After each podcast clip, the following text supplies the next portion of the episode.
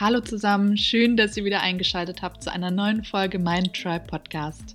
Der Podcast, in dem wir darüber sprechen, wie ihr auf natürlichem Wege eure Selbstheilungskräfte aktiviert und lernt, euch auf eure eigene Healing Journey zu begeben. Ich bin Caro, euer Podcast-Host und meine Mission ist es, euch wieder eine neue Perspektive auf das Thema Gesundheit und Heilung zu geben. Bevor wir in das Thema der heutigen Folge starten, will ich auch hier nochmal erwähnen, dass sich der Tag, an dem der Podcast live geht, von Sonntag auf Mittwoch verschoben hat. Markiert euch also ab sofort jeden zweiten Mittwoch in eurem Kalender, um keine Mindtrap-Episode mehr zu verpassen. Ich danke euch und nun starten wir direkt in die neue Folge. Ich weiß nicht, wie es euch momentan so geht, aber der näherrückende Winter nagt ganz schön an mir. Die Dunkelheit und die Kälte stecke ich irgendwie immer nicht so leicht weg.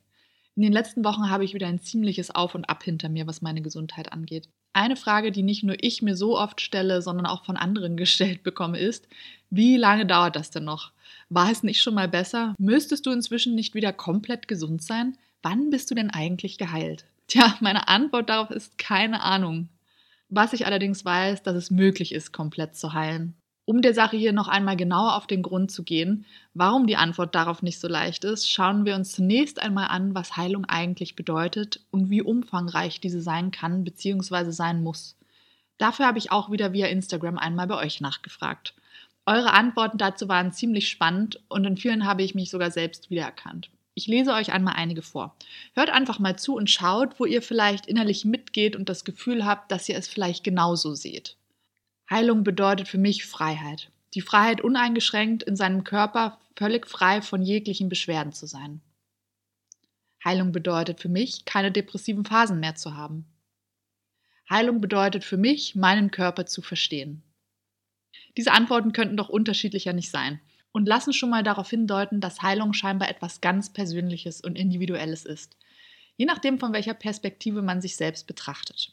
Kann man also richtig eng eingrenzen, was dieser Begriff eigentlich bedeutet? Ich denke, im ersten Moment denken viele von uns intuitiv daran, dass Heilung ist, wenn man Krankheiten und Symptome beseitigt hat. Ist das wirklich hinreichend genug? Hierzu will ich euch gerne einmal auf eine kleine gedankliche Reise mitnehmen und euch die Frage stellen. Sind wir wirklich gesund, wenn Symptome beseitigt sind? Haben wir dann nämlich auch die Ursache unserer Symptome, sprich die Ursache unseres Krankseins geheilt? Wenn man es aus der Perspektive betrachtet, würde ich sagen, vermutlich nicht. Was passiert nun, wenn wir unser konventionelles Verständnis von Heilung einmal wie folgt betrachten? Wenn unser Fahrrad oder unser Auto einen Schaden hat und wir es beseitigen, sprechen wir dann von heilen oder reparieren? Genau, wir nutzen hier das Wort reparieren. Wir heilen das Fahrrad oder das Auto doch nicht, nur weil wir eine sichtbare Macke beseitigen, die uns daran hindert, das Fahrzeug wieder zu benutzen. Diese Reparatur sichert uns nicht davor, dass der gleiche Schaden nicht über kurz oder lang wieder auftritt und wir uns mit einer erneuten, im Zweifel kostspieligeren Reparatur wieder konfrontiert sehen. Diese Analogie könnten wir nun eins zu eins auf unsere Gesundheit übertragen.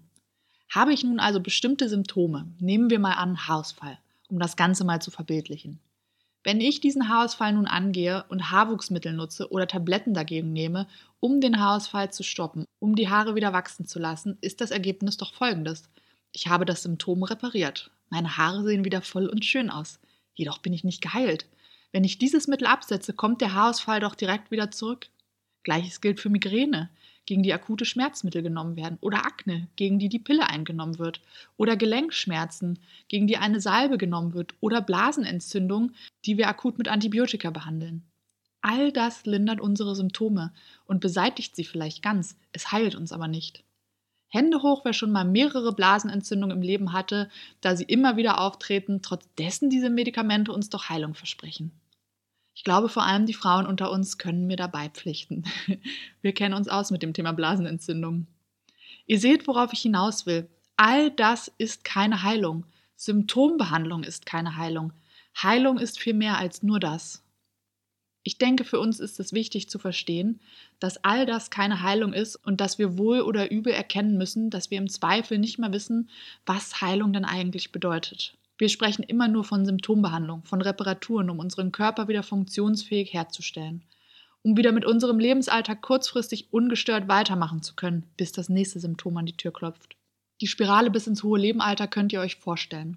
Ich denke, viele von uns haben dieses Bild im Kopf. Wenn man älter wird, ist es normal, hier und da Wehwehchen zu haben oder Rückenschmerzen, wenn man aufsteht oder einen Bauch ansetzt oder eben einfach ein bisschen fülliger wird. Fragt ihr euch nicht auch, warum denken wir so? Warum denken wir nicht, dass unser intelligenter Körper auch in der Lage ist, uns im Alter treue Dienste zu leisten und dem nachzugehen, wofür er designt ist? Uns gesund und bei voller Funktion zu halten, uns zu heilen, wenn wir krank sind. Ich kann euch sagen, woran das liegt. Wir haben verlernt, unserem Körper im vollen Umfang zu geben, was er braucht, um lebenslang einwandfrei funktionieren zu können. Oder ich könnte mit meiner Aussage noch einen Schritt weiter gehen.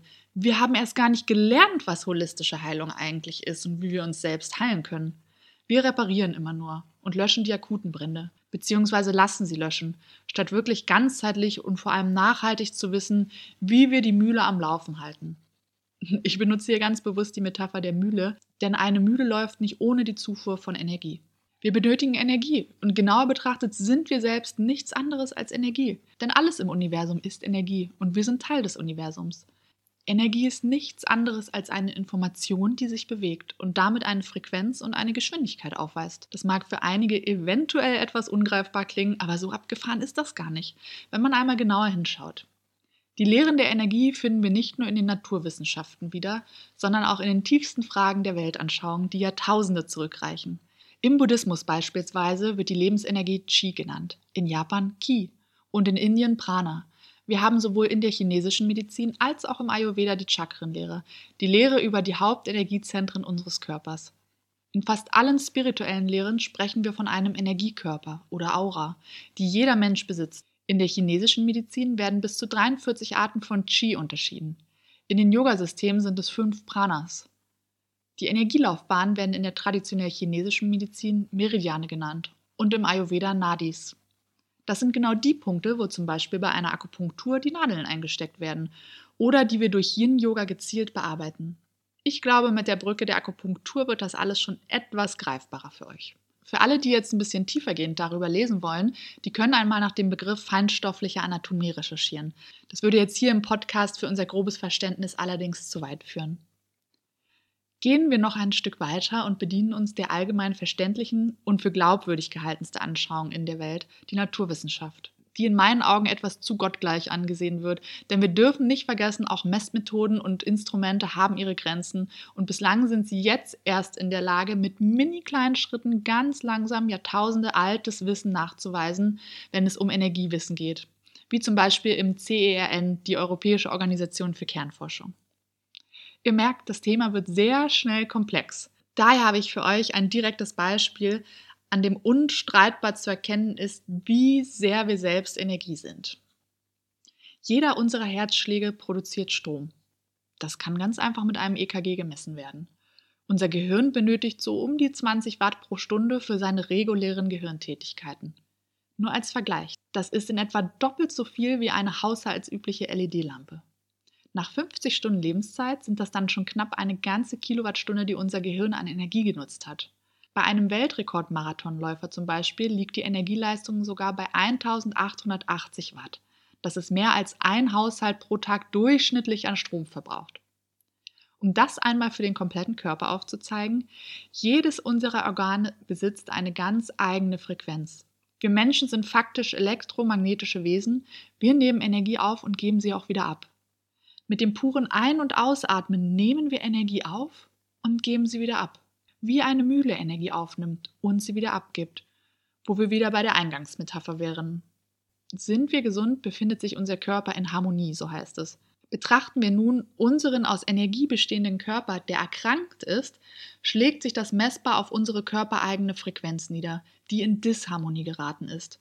Einige Lehren gehen so weit, dass Krankheiten sogar bereits daran erkannt werden können, wie das menschliche Energiefeld aufgestellt ist bzw. beeinträchtigt oder in Disharmonie geraten ist. Krankheiten werden zum Beispiel im Ayurveda als Disharmonie des inneren Gleichgewichts definiert, denn sämtliche Energien unseres Körpers stehen immer in Wechselwirkung zueinander. Im Kundalini-Yoga und anderen jahrtausendealte Lehren finden wir zum Beispiel die Zehn-Körperlehre, was die Wechselwirkung unserer Energiekörper im Detail aufgeschlüsselt hat. Kleiner Spoiler, hierzu wird es schon bald eine ganze Podcast-Folge geben, seid also gespannt. Wir gehen an dieser Stelle nicht tiefer in das Thema.